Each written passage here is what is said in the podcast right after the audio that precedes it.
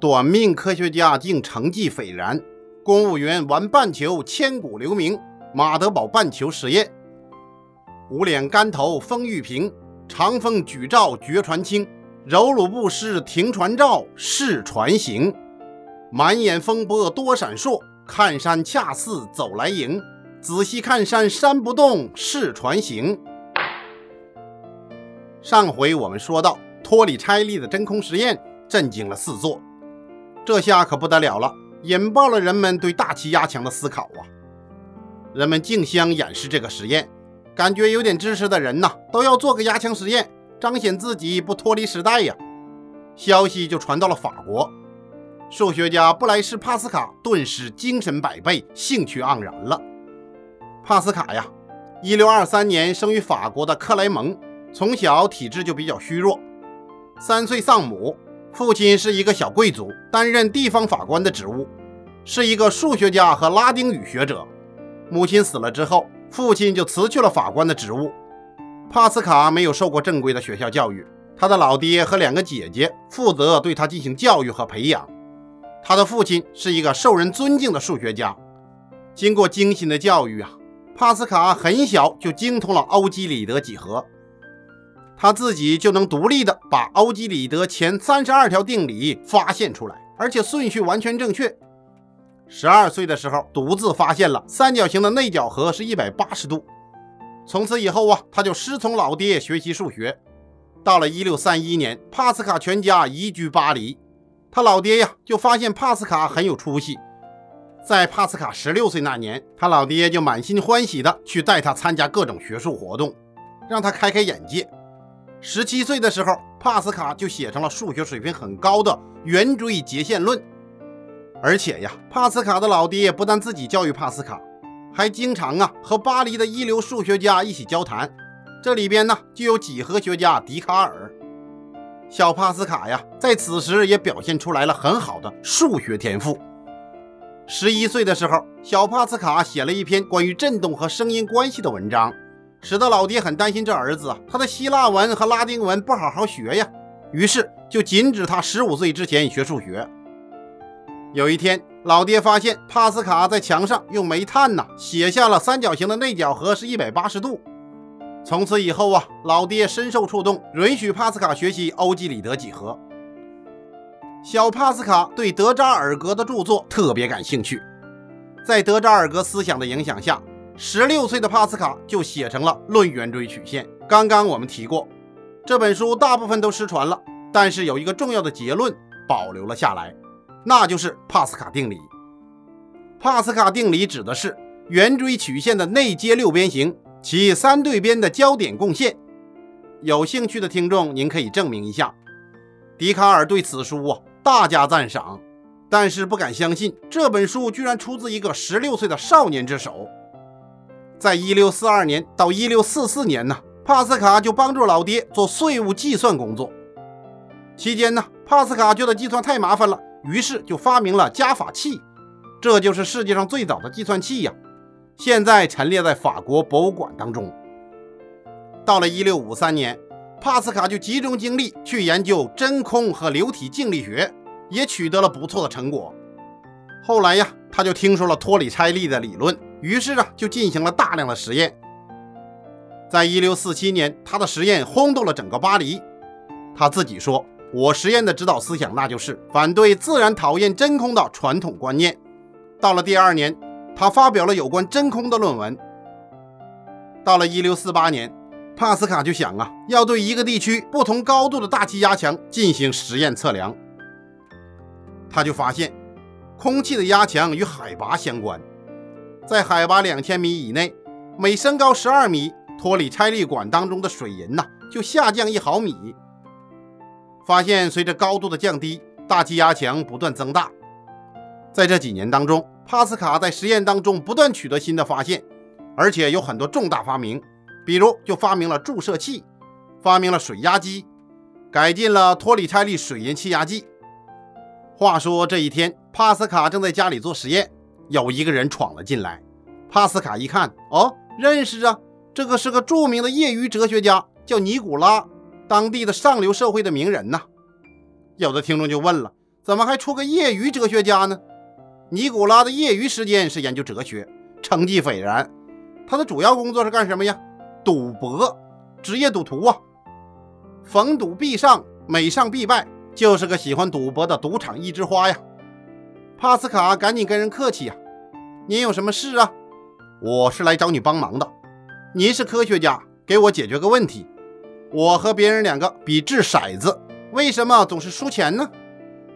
帕斯卡思考了良久，这个呀，我还真不知道，需要和我的数学家朋友费马一起研究。您回去等消息吧。帕斯卡和费马经过精心的测算，反复的推导，最后发现呐，九赌无胜家呀。当然，这个理念现在大家都知道了。但是啊，在他们解决这个问题的过程中，他们奠定了现代概率论的基础。帕斯卡的一生啊，做了很多贡献，以数学和物理学贡献最大。到了晚年，有人建议他把关于旋轮线的研究成果发表出来，可是他呀，又沉浸在科学的兴趣当中去了。到了1659年，他病情加重了，再也不能工作了。到了1662年，在巨大的病痛当中病逝，享年39岁，和托里拆利一样的英年早逝啊，真是可惜呀。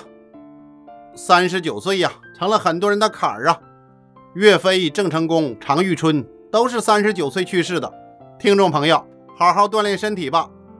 后人为了纪念帕斯卡，就用他的名字来命名压强的单位——帕斯卡，简称帕。且说当时的人们呐，纷纷的做着气压实验，研究压强啊，流行的不得了。在法国呀，还有一个人，他也投入了研究大军，他就是马德堡市的市长奥托·格里克。格里克呀，一六零二年出生。生于德国的马德堡，家庭也算富裕。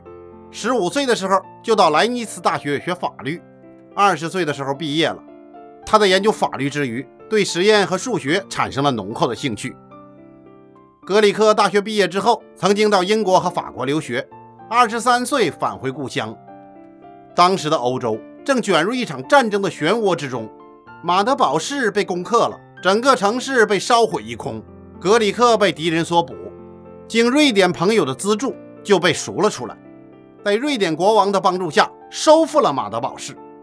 后来马德堡市选市长，那格里克当仁不让，最后就被选为市长。格里克就任以后，兢兢业业的工作，不遗余力的架桥修路，而且他要亲自种田，生产一些奇缺的粮食。格里克还不忘了对自然科学进行研究。当时的科学界呀，那真空是一个重要课题。格里克就根据抽水机的原理，经过精心的设计和实验，终于制造出了活塞式抽气机。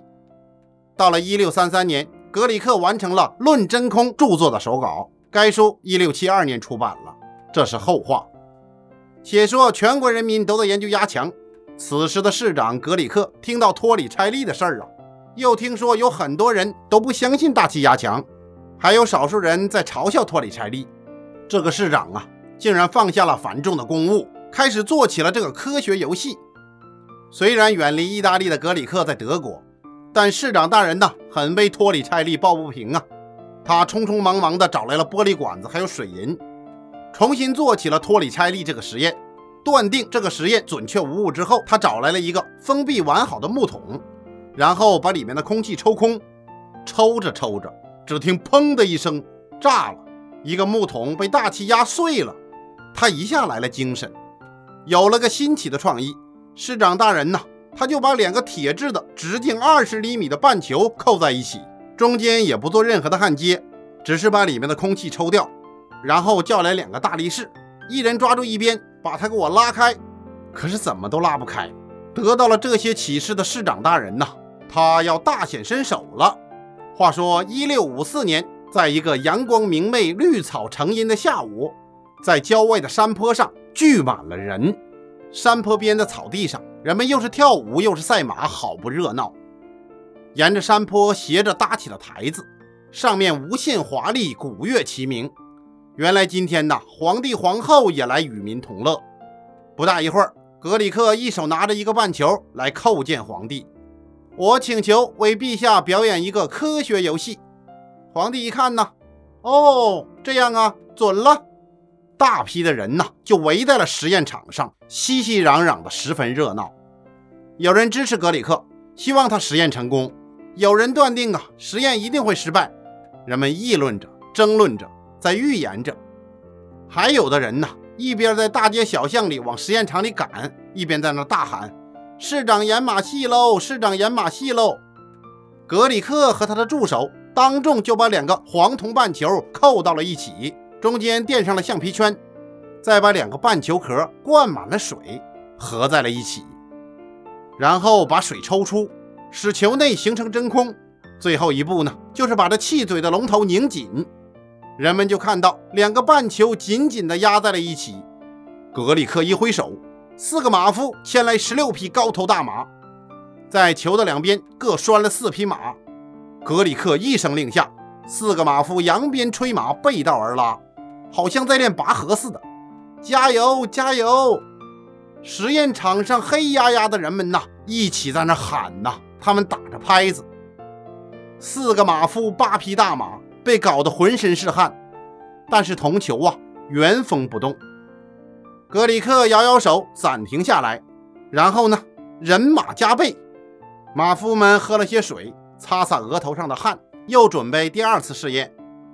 格里克再一挥手，试验场上更加热闹非凡。十六匹大马使劲拉，八个马夫大声吆喝，挥鞭催马。实验场上的人群更是伸长了脖子，一个劲儿地看着，不时地发出哗哗哗的响声。突然，咚一声巨响，铜球被分成了原来的两半。格里克举着两个半球，向人群高声宣布：“先生们、女士们、市民们，你们该相信了吧？大气压是有的，大气压强是这样的厉害呀！”